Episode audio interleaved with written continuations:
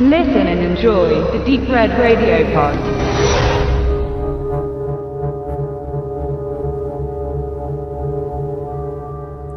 Als die Besatzung der Apollo 11 Mission nach der ersten Mondlandung 1969 zur Erde zurückkam, hatte ein Teil der Menschen auch in der Regierung Angst davor, dass womöglich gefährliche Bakterien oder Viren aus dem All mit eingeschleppt werden könnten.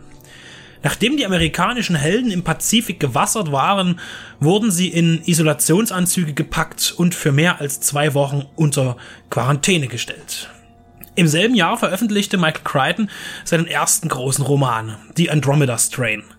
Die Grundidee der Handlung basiert eben auf dieser Angst. Was wäre, wenn ein außerirdischer Organismus von einem irdischen Weltraumgerät auf unseren Planeten verschleppt würde? Der Blockbuster-Regisseur Robert Wise wurde auf das Buch aufmerksam gemacht und sicherte sich die Rechte zum Verfilmen des Stoffs. Ein kleiner Ort in New Mexico steht unter Beobachtung des Militärs. Hier wird eine Raumsonde landen, die von ihrem Erkundungsflug zurückkehrt.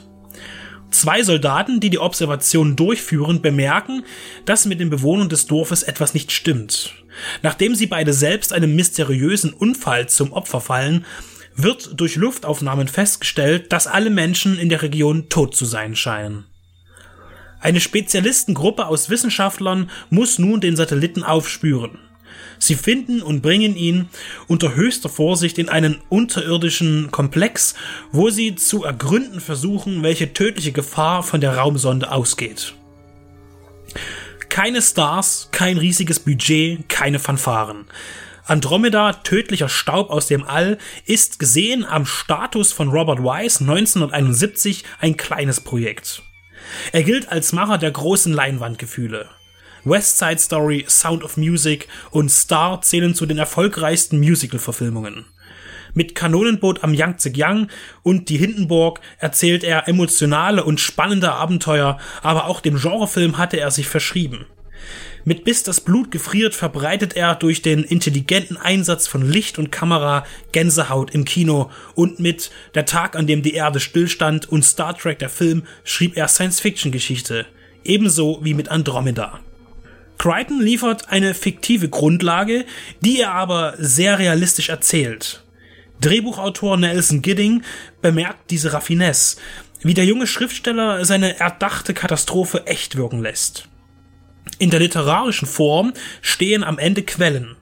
Bücher von Forschern, die ihm zur Recherche dienten. Alle diese Quellennachweise sind erfunden. Sie stammen aus Crichtons Fantasie. Gidding bewundert ihn für diesen Kniff und baute seine eigene Variante in das Skript ein. Er lässt die Darsteller beispielsweise im Dialog Fachausdrücke verwenden, die es ebenfalls nicht gibt, die er selbst erdacht hat. Um noch näher an der Realität zu liegen, bestand Wise auf einen dokumentarischen Stil. Nutzt das CinemaScope-Format zu Beginn für einen Splitscreen, um so viele Informationen wie möglich zu vermitteln. Er zeigt dabei, wie zwei Wissenschaftler die Sonde in dem Ort suchen und die vielen Leichen entdecken. Man sieht sie selbst und im Bild daneben, was sie gerade sehen. Andromeda ist in vielen Bereichen ein Meilenstein.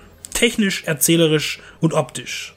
Man schuf mit viel Kreativität neue Special-Effekte. Douglas Trumbull, der bereits an Kubricks 2001 gearbeitet hatte und später mit seinen eigenen Regiearbeiten Lautlos im Weltraum oder Operation Brainstorm Aufmerksamkeit erregte, betont im Making-of, das sich auf der Blu-ray von Koch Media befindet, dass es noch keine computergenerierten Tricks gab und sie Pionierarbeit leisteten. Auch kann Andromeda als Werk der Emanzipation gewertet werden. Obwohl Wise erst nicht wollte, besetzte er im Drängen vom Drehbuchautor die im Roman durchweg männlichen Wissenschaftler zusätzlich mit einer Frau. Das war 1971 tatsächlich ungewöhnlich. Wissenschaftlerinnen gab es schon, aber ihre Wahrnehmung und Akzeptanz in der Öffentlichkeit war kaum spürbar. Erst nach Gesprächen mit Wissensforschern lenkte er ein und war am Ende froh darüber, Kate Reed als Dr. Ruth Levitt eingesetzt zu haben. Denn sie ist eine der interessantesten Figuren im Film. Sie ist keine Schönheit, sie raucht, ist clever und robust mit einem sehr trockenen Humor. Die Andromeda Strain zeichnet sich durch viele Faktoren zu einem der besten Science-Fiction-Filme der 70er Jahre oder überhaupt aus. Er verzichtet auf Sensationshascherei. Es gibt keine Action und keine bunten Welten. Ein analytischer, kühler, langsamer und doch durchweg mitreißender Film, der durch die Enge des Settings jede Minute an die Figuren bindet und ihren Ermittlungen über die kosmische, mikrobisch kleine Bedrohung. Untermalt mit einem Soundtrack, der auf Wunsch von Wise ohne Musikinstrumente entstand und so klingt wie die Geräusche von Geräten in einem Labor, wird zusätzlich die Wirklichkeitsnähe erzeugt, die die eingangs gezeigte Texttafel verlautbart. Es gäbe noch so viel über dieses verdiente Meisterwerk zu sagen. Zusammenhänge, Querverweise und Hintergründe. Aber das Entdecken und Begutachten, das Nachdenken und Forschen sei jedem selbst überlassen. Der Film ist ein Science Fact. Er ist ein Krimi, ein Thriller, ein Muss.